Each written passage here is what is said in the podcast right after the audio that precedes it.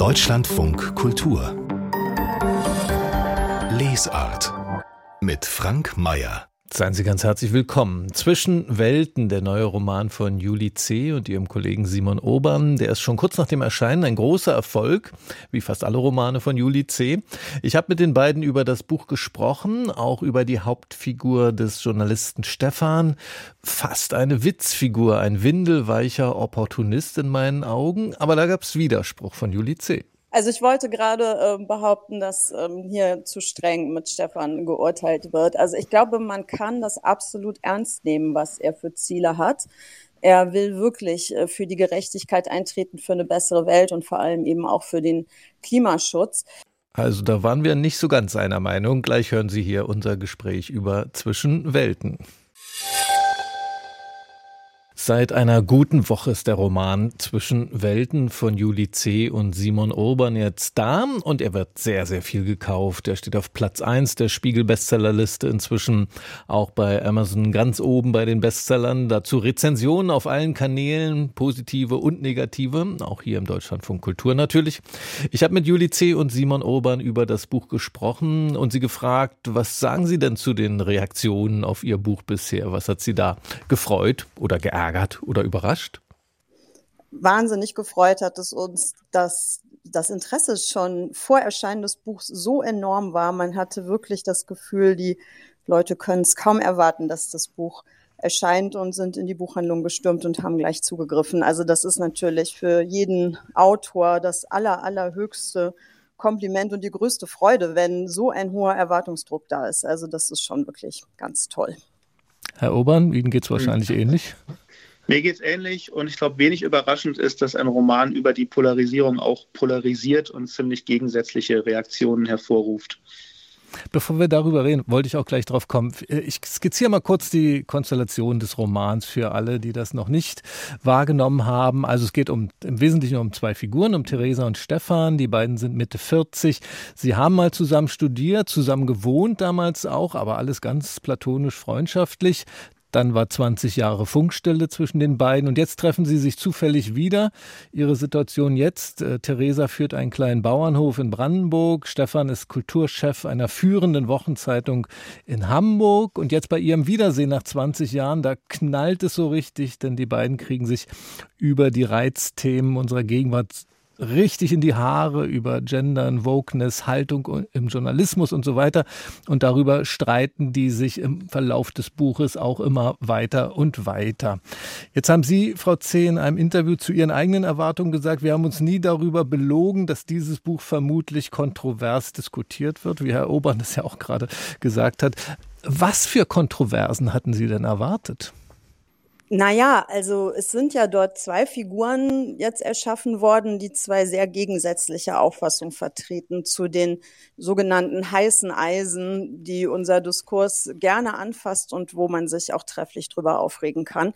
Und je nachdem, zu welcher Meinung man selbst äh, mehr tendiert, kann man sich natürlich immer über die der anderen Figur schon mal ereifern. Und es ist auch häufig so, das hat man in der Vergangenheit schon öfter erlebt, dass wenn man versucht, was zu sagen, was vielleicht in Richtung Diskurskritik geht, manchmal auch in Richtung Medienkritik, das Echo darauf erstmal auch ist, das von sich zu weisen und zu sagen, dass das stimmt nicht und sich sozusagen darüber zu empören auf der Metaebene, dass jemand diese Probleme überhaupt anspricht. Bei letzterem muss ich aber sagen, ist das jetzt viel, viel weniger passiert als es auch hätte sein können. Ich wollte auch sagen, also bei den, ich habe jetzt Rezensionen vor allem gelesen, die setzen sich halt ineinander, äh, auseinander mit der, ja eben, was die Aufgabe einer Rezension ist, mit der Qualität des Buches. Manche sind positiv, manche sind negativ. Ähm, Herr Obern, haben Sie denn tatsächlich eine äh, debattenartige Auseinandersetzung mit den Thesen Ihres Buches irgendwo gelesen? Naja, ich würde sagen, Thesen ist natürlich immer so ein schwieriges Wort. Ähm, was wir natürlich versucht haben, ich glaube, das erkennt man auch auf den ersten Blick, ist zwei Stimmen gegeneinander zu stellen, die am Ende für die beiden großen Lager in unserem Land stehen und die beiden aber so fair und auf Augenhöhe äh, sich begegnen zu lassen in unserem Roman, dass wir keiner Perspektive den Vorzug geben.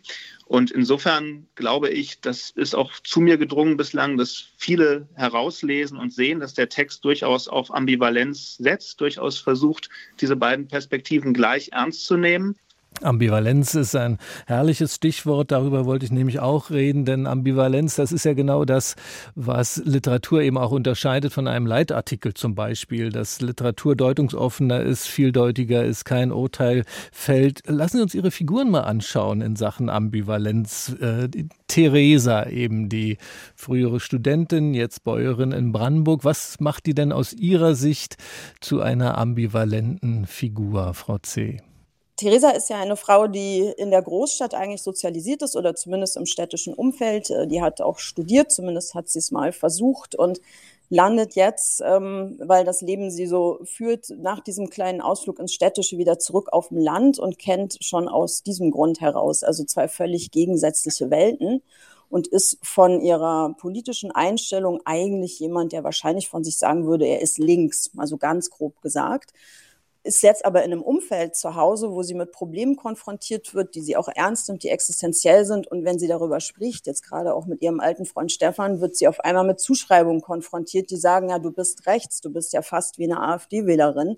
Das ist natürlich schon mehr als eine Ambivalenz, das ist ja schon fast eine internalisierte Polarisierung innerhalb einer Figur. Also ja, ich muss sagen, bei Theresa verstehe ich das. Die ähm, ist ja auch sehr sympathisch in ihrem Kampf für ihren Biohof, für die Leute, die da arbeiten, für die Kühe, für die sie sich einsetzt, also die Tiere, die sie hält und äh, auch in ihrem Kampf gegen die Hindernisse, auf die sie da trifft. Aber sie driftet dann eben immer weiter hinein in so eine Radikalisierung, wo es dann auch schwierig wird mit der Sympathie, wo die Figur ja so anfängt zu schillern.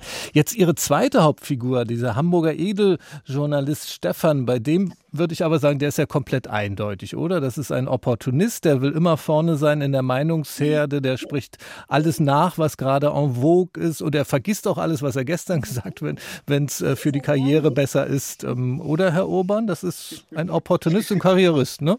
Ja, wir erleben oft, dass der Stefan ziemlich viel äh, Fett abkriegt und ziemlich harsch kritisiert wird. Also man muss vielleicht dazu sagen, der war ja früher mal ganz anders drauf. Der hat mal seine Karriere gestartet mit einem Hedonismus-Magazin, wo es um tolle Reisen und schöne Autos ging und hat dann, weil er die Klimakonferenz 2015 in Paris besucht hat, ein Erweckungserlebnis gehabt und hat verstanden, dass die Dinge sich ändern müssen. Also insofern ist er natürlich ein bisschen woke, er ist ein bisschen erwacht, aber er kommt letztlich aus einer anderen Zeit als jemand, der jetzt Ende 40 ist und möchte ein Stück weit was wieder gut machen, was er früher falsch gemacht hat und setzt sich deswegen sehr vehement, aber ohne jetzt wirklich radikal zu werden, würde ich persönlich sagen, dafür ein, dass sich die Dinge verbessern. Aber das vergisst du ja auch ganz schnell wieder, wenn der, der sein ganzer Laden eine andere Wendung nimmt, ne? Also ich wollte gerade äh, behaupten, dass ähm, hier zu streng mit Stefan geurteilt wird. Also ich glaube, man kann das absolut ernst nehmen, was er für Ziele hat.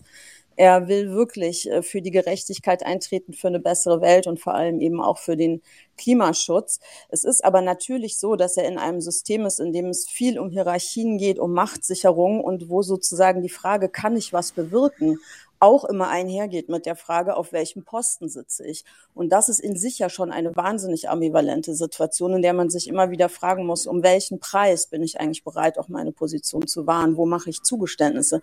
Und er ist ja jemand, der im Laufe des Romans wahnsinnig ins Zweifeln kommt. Also der sich auch wirklich grundlegend nochmal hinterfragt und seine Haltung auch teilweise ändert.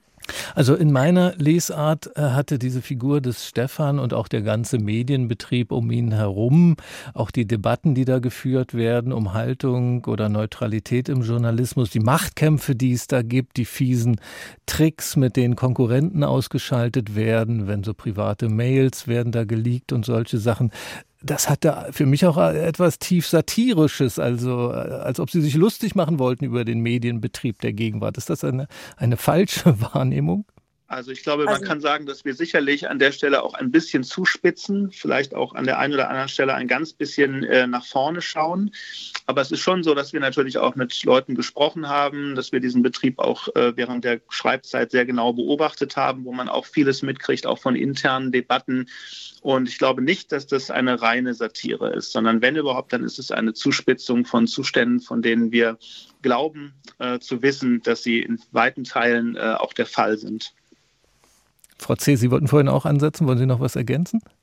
Genau, ich wollte im Grunde das Gleiche sagen, dass äh, gerade die Beispiele, die Sie auch genannt, genannt haben, jetzt private E-Mails, die geleakt werden und dergleichen, das sind ja keine ausgedachten Sachen von uns, sondern wir haben vieles im Roman verwertet, was wir tatsächlich beobachtet haben im Zeitgeschehen, vor allem im letzten Jahr und in dem Jahr davor und haben daraus sozusagen unsere fiktive Welt gebaut. Also es ist wirklich sehr viel verarbeitet, was auch tatsächlich in so einer oder einer ähnlichen Form geschieht und dass es zwischendurch auch witzig ist. Ähm, also das entspricht auch, glaube ich, einfach Simons und meinem Literaturgeschmack, mhm. ähm, so ernst Themen sind und so ernst man sie auch nehmen sollte. Es darf trotzdem immer mal wieder auch gelacht werden. Was Sie, Sie sagen, ähm, Sie haben ähm, das genutzt, was äh, in der Gegenwart da ist. Der Roman spielt ja im Jahr 2022, so deckt fast das ganze Jahr ab. Ähm, und was die beiden, vor allem die beiden da miteinander austragen, Theresa und Stefan, also der Streit über Gendersterne, dann später auch über Waffenlieferungen an die Ukraine, andere Themen der Gegenwart. Die Argumente in dem Roman, die stammen ja eben aus den Debatten äh, dieser Zeit, dieses vergangenen Jahres. Was war jetzt Ihre Idee? Was bringt es eigentlich für einen Roman, diese Debatten noch einmal in einem Roman zu reproduzieren, noch einmal aufzuschreiben?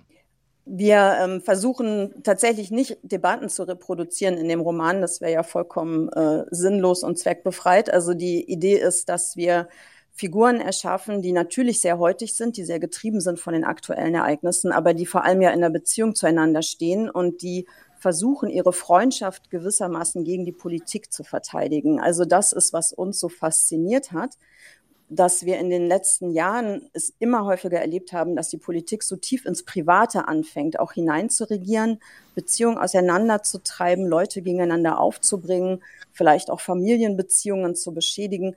Und das ist eigentlich das, ähm, wo wir so wie eine Untersuchung oder so eine tastende Bewegung machen. Wie läuft das ab? Was spielt sich ab? Wie könnte man das vielleicht auch überwinden? Wo gibt es Hoffnung, wo vielleicht auch nicht? Jetzt machen Sie das ja in einer Form, die nochmal besonders anfällig ist für Zuspitzung. Ne? Also es, der Roman ist ja altmodisch gesprochen ein Briefroman, äh, in der heutigen Form eben ein Roman in E-Mails oder äh, wo es noch äh, brenzliger wird in Messenger-Nachrichten per Telegram oder WhatsApp. Ähm, was hat Sie überhaupt auf diese Formidee gebracht? Die beiden hätten sich ja auch treffen können und direkt miteinander reden können, Ihre beiden Figuren. Naja, das ist natürlich die Form, in der der Streit heutzutage weitestgehend passiert und auch häufig genug entgleist. Und es ist natürlich super spannend, finden wir, wenn man das mal unter dem Brennglas exemplarisch an zwei Figuren durchexerziert und auf diesem Weg eben auch zeigt, was für Mechanismen greifen da eigentlich, was passiert eigentlich, wenn man sich auf diesem Weg immer wieder streitet, wenn man sich dazu verleiten lässt, überzureagieren, denn das ist ja die Gefahr dieser digitalen Kommunikation.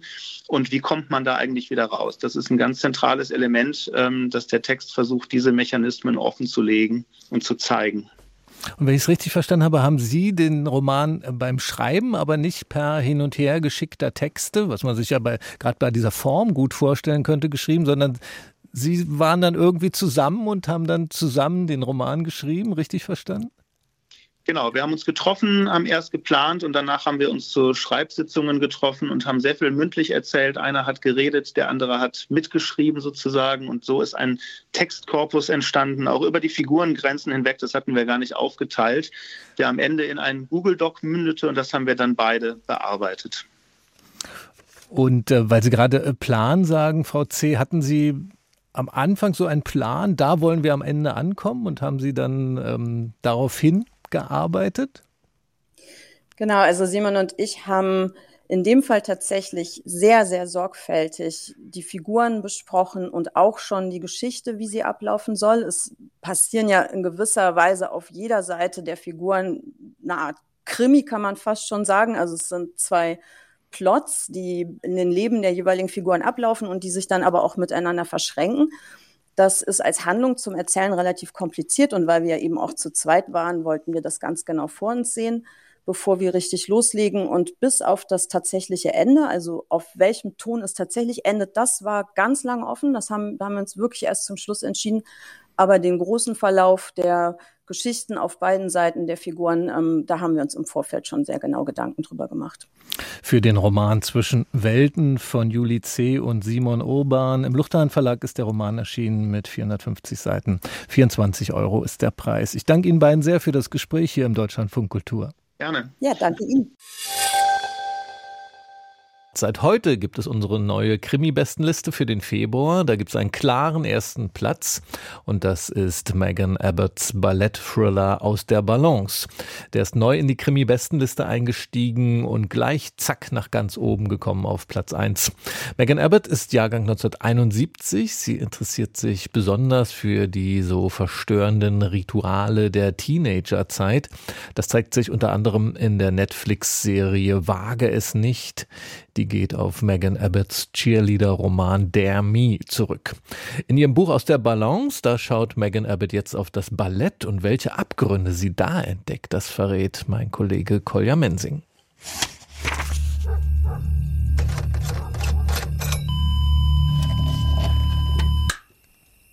Neue Krimis. Das ist richtig. Aus der Balance ist ein Krimi, der in der Welt des Balletts angesiedelt ist so besonders glamourös ist das in diesem Fall allerdings nicht. Dara und Marie sind zwei Schwestern, die in einer ganz schön trostlosen amerikanischen Kleinstadt gemeinsam mit Daras Mann Charlie die Ballettschule Durand betreiben. Höhepunkt des Jahres ist die Weihnachtsvorstellung mit dem Nussknacker. Doch kurz bevor in diesem Jahr die Proben beginnen, kommt es zu einem Brand und die Märchenkulisse der Ballettschule Durand zerfällt buchstäblich in Stücke. Ein rücksichtsloser Bauunternehmer, der mit den Renovierungsarbeiten beauftragt worden ist, der zertrümmert geradezu lustvoll die maroden Wände des Studios und er treibt einen gefährlichen Keil zwischen die beiden Schwestern. Thank you.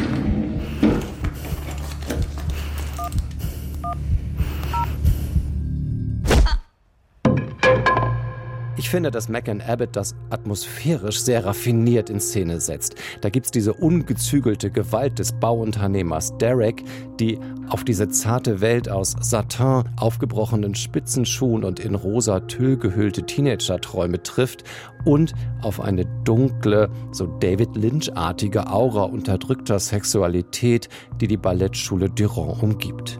Als Derek Marie dann zu seiner Geliebten macht, wird Dara von beunruhigenden Flashbacks heimgesucht, die sich nach und nach zu einer tragischen Geschichte zusammensetzen.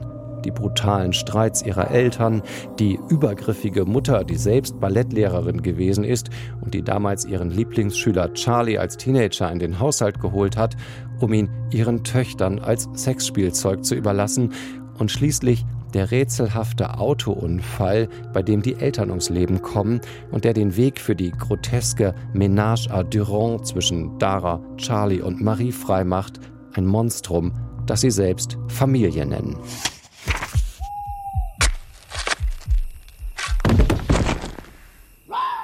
Für mich ganz klar aus der Balance steht völlig zu Recht auf Platz 1 der Krimi-Bestenliste. Megan Abbott ist ein geradezu perfekt choreografierter Ballettthriller gelungen und ein Roman über Verbrechen, die es nur in Familien gibt. Denn dafür hat Megan Abbott einen gnadenlosen Blick, so wie die ehrgeizigen Tänzerinnen in der Ballettschule Durand sich mit einer Rasierklinge die Hornhaut von den zertanzten Füßen schneiden, so legt Megan Abbott Schicht um Schicht die Lügen frei, in die Dara, Marie und Charlie sich und ihre Vergangenheit gehüllt haben. Und am Ende bleibt nur das rohe Fleisch des Begehrens.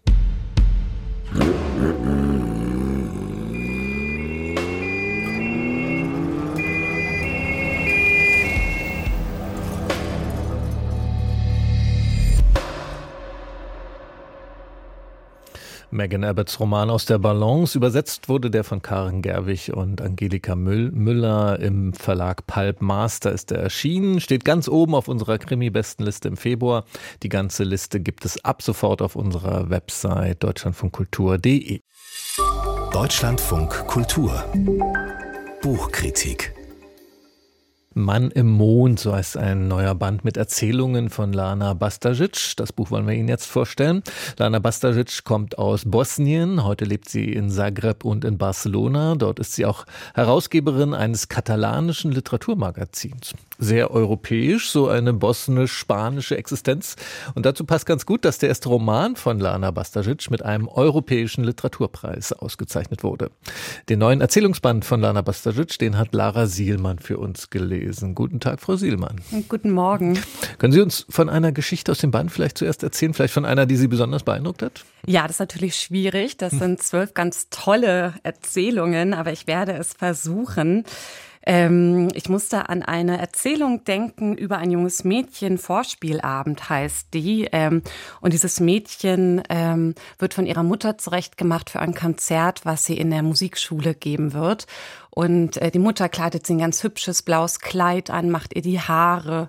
Ähm, die Mutter selber ist der absolute Kontrast zu ihrer Tochter, sehr, ja, schon fast verwahrlost, kann man sagen. Ähm, fettige Haare, das, die die, die Tochter erzählt immer wieder, dass die Mutter sich ähm, schon lange nicht mehr geduscht hat und sie hofft eigentlich sehr, dass die Mutter mitkommt natürlich auch zu diesem Vorspiel und sich vielleicht doch noch mal unter die Dusche dafür stellt. Sie hat sogar ihrer Mutter auch ein Kleid rausgelegt. Ähm, ja, und es wird so klar, dass diese Mutter eigentlich immer nur aufblüht, wenn sie von ihrem Ehemann, von dem Vater ihrer Tochter erzählt. Äh, dann erzählt sie ihrer Tochter eine Geschichte, wie sie selber mal ein blaues Kleid anhatte. An dem Tag hat sie auch ihren Ehemann kennengelernt.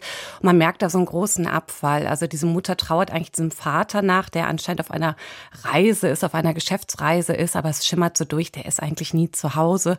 Und die Mutter lebt in dieser Abhängigkeit. Und das mhm. ist dann auch tatsächlich der Grund, ich glaube, ich nehme da jetzt nicht zu viel vorweg, dass sie dann auch nicht mit zu diesem Vorspiel kommt, weil der Vater könnte sich ja melden und das könne die Tochter ja bestimmt nachvollziehen, dass das jetzt blöd wäre, wenn die Mutter diesen Anruf dann verpassen würde. Und das wird erzählt von der Tochter, also eine junge Erzählerin. Wer sind denn in den anderen Geschichten die Hauptfiguren? Sind das auch junge Menschen? Ja, junge Menschen und vor allem auch Kinder, äh, die diese Geschichten erzählen. Und meistens geht es aber auch stark um ihre Eltern oder die Bezugspersonen. Ähm, ja, und das sind leider depressive Mütter, Väter die sich an ihren Kindern seelisch, aber auch physisch vergehen oder sie eben auch nicht vor anderen schützen. Und da spreche ich in dem Fall auch von sexuellem Missbrauch.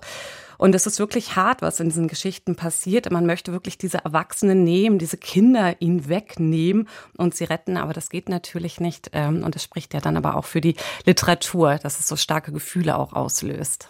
Und sind das dann diese Geschichten von vernachlässigten oder sogar missbrauchten jungen Menschen? Sind das Anklagen, diese Geschichten? Nein, das sind keine Anklagen, das sind viel mehr Geschichten von jungen Menschen, Kindern, die zu viel Leid in zu jungen Jahren erleiden müssen. Und gleichzeitig, das ist bei, bei Kindern so, so waren wir auch als Kinder, machen die sich so einen Reim draus. Also die stellen sich zum Beispiel auch ganz schützend vor die Eltern oder ähm, werden teilweise auch selber zu Tätern und Täterinnen. Also das, was sie so zu Hause miterleben, geben sie dann auch an ihre Umwelt wieder. Aber vor allem gibt es immer eine Form von, das macht schon irgendwie Sinn, wie das hier alles mhm. so passiert, weil sie das natürlich gar nicht wissen können, dass das nicht okay ist, was da passiert. Und in welcher Welt passiert das Ganze? Oder wird das ganz äh, abgeschnitten von der Außenwelt erzählt, diese Familiendramen? Was, was erfährt man von dem Drumherum? Ja, so ein bisschen drumherum gibt es immer wie so, ein, wie so eine Art Hintergrundteppich, der so mitläuft. Ähm, aber ja, wir bekommen eben Einblicke in das Leben während des Bosnienkriegs zum Beispiel. Also es gibt eine Geschichte, da ist der Vater Soldat und kommt dann ähm, zu einem Kurzurlaub nach Hause zurück. Äh, wir haben aber auch eine Geschichte, die spielt etwas weiter zurück. Äh, da geht es um äh, die, den ersten Mondflug der Amerikaner und darum, wie sozusagen die Sowjets da jetzt aber eigentlich ja doch die besseren eigentlich sein müssten. Also es spielt in der ehemaligen Sowjetunion, aber auch in Jugoslawien und ja in der jüngeren Vergangenheit Bosniens. Jetzt ist vielleicht bei diesen Geschichten, die so aufgeladen sind, Sie haben ja so bewegend da diese, ähm, diese Vorspielgeschichte erzählt, vielleicht besonders schwierig, den Ton dafür zu treffen, wenn man diese Geschichten jetzt übersetzen muss. Das hat in dem Fall Rebecca Zeinziger getan bei diesen Erzählungen. Wie hat sie das gemacht? Ich finde, sie hat das ganz eindrucksvoll gemacht, weil sie nie ins Pathetische übergehen oder nie in eine, ja, dieses Ohnmachtsgefühl, was diese Eltern eigentlich haben, was man mitbekommt, diese Trauer, diese Wut, die sie an die Eltern, an die Kinder dann sozusagen eigentlich auslassen. ähm, das kippt nie. Und wir haben eigentlich wirklich immer diese kindliche Perspektive, die aber nicht zu emotional aufgeladen ist und dadurch schon fast diese grau, also auch schon so grausam ist, weil die Kinder das auch so ein bisschen ungefiltert auch erzählen. Und man ist ja auch als Kritikerin immer auch immer eine private Leserin. Mhm. Und ja, es ging mir wirklich oft, dass ich dachte, oh, ich möchte jetzt eigentlich gar nicht weiterlesen. Ich möchte gar nicht wissen, was jetzt passiert, weil es schwang schon wieder so in der Luft mit, wenn jetzt diese eine Tür aufgemacht wird, dass dahinter sich nichts Gutes verbirgt. Zwölf Erzählungen von Lana Bastajic in dem Buch Mann im Mond, übersetzt von Rebecca Zeinzinger. Im S. Fischer Verlag ist das Buch erschienen mit gut 200 Seiten. 24 Euro ist der Preis. Vielen Dank an Lara Sielmann. Jetzt bin ich aus zwei Gründen neugierig auf den nächsten Beitrag. Der eine Grund ist David Bowie, einer meiner Pop-Götter, und um den geht es hoffentlich auch tatsächlich in dem Roman Bowie in Warschau. Ein Roman von Dorota Maswowska. Und dies der zweite Grund äh, für meine Vorfreude, denn das ist so eine wilde und originelle und unverschämte Autorin. Da bin ich auf jedes neue Buch gespannt auch wenn es nicht um David Bowie gehen sollte. Unsere Redakteurin Stefanie von Oppen hat die Schriftstellerin bei einem Berlin-Besuch getroffen.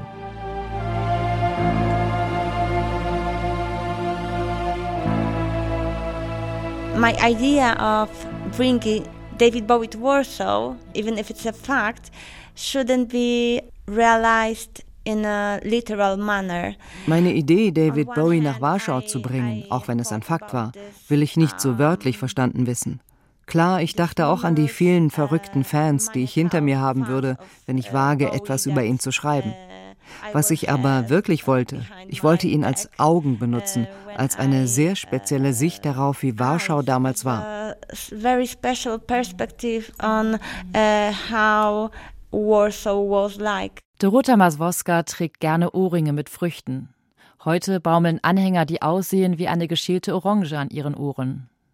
In ihren engen schwarzen Leggings wirkt sie fast zerbrechlich. Sie trägt die dunkelblonden Haare schulterlang und wenn sie mit ihren hellen Augen lacht, dann zeigen sich tiefe Grübchen in beiden Wangen.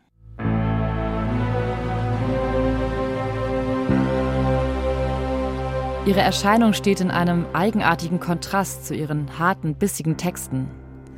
Auch ihr jüngstes Buch, Bowie in Warschau, ist voller beißender Ironie.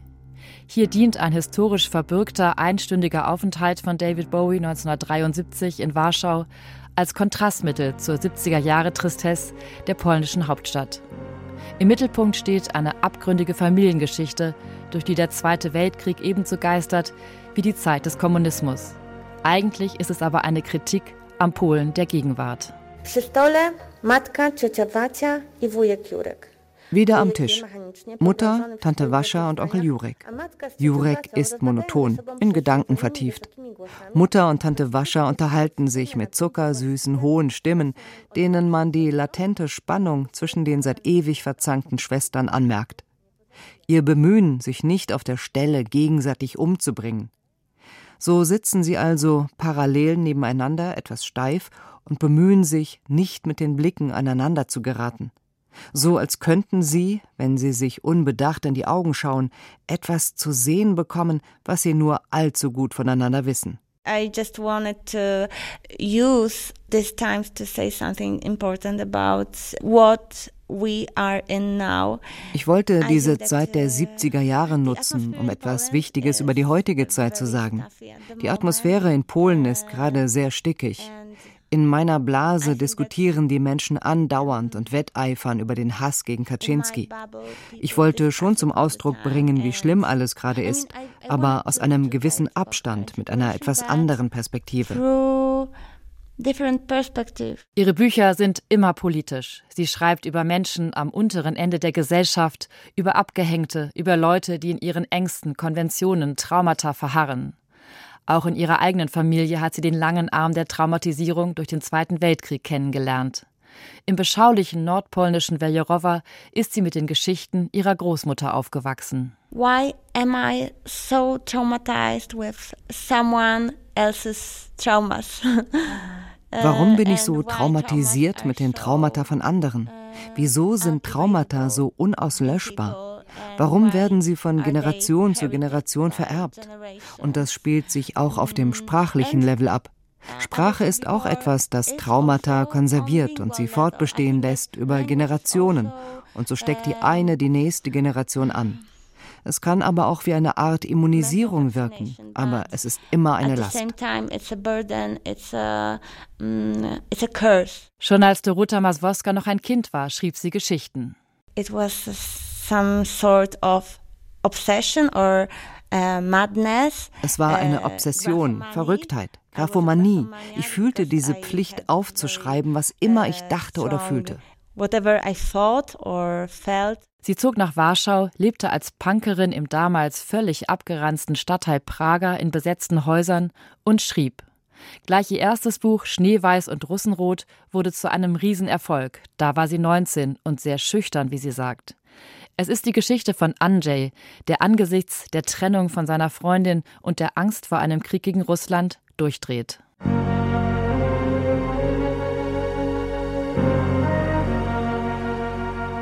Inzwischen ist aus diesem Shootingstar der polnischen Literaturszene eine renommierte, vielfach preisgekrönte Schriftstellerin geworden.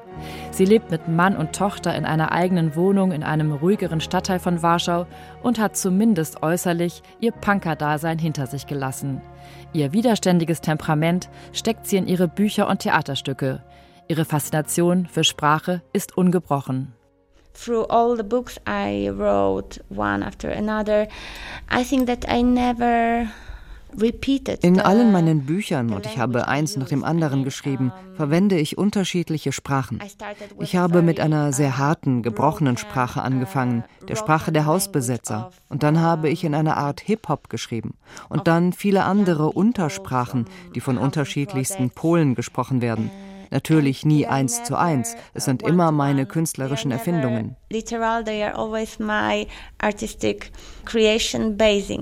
Dorota Maswoska wird wegen ihrer provokanten Texte von ihren Landsleuten alles andere als nur geliebt.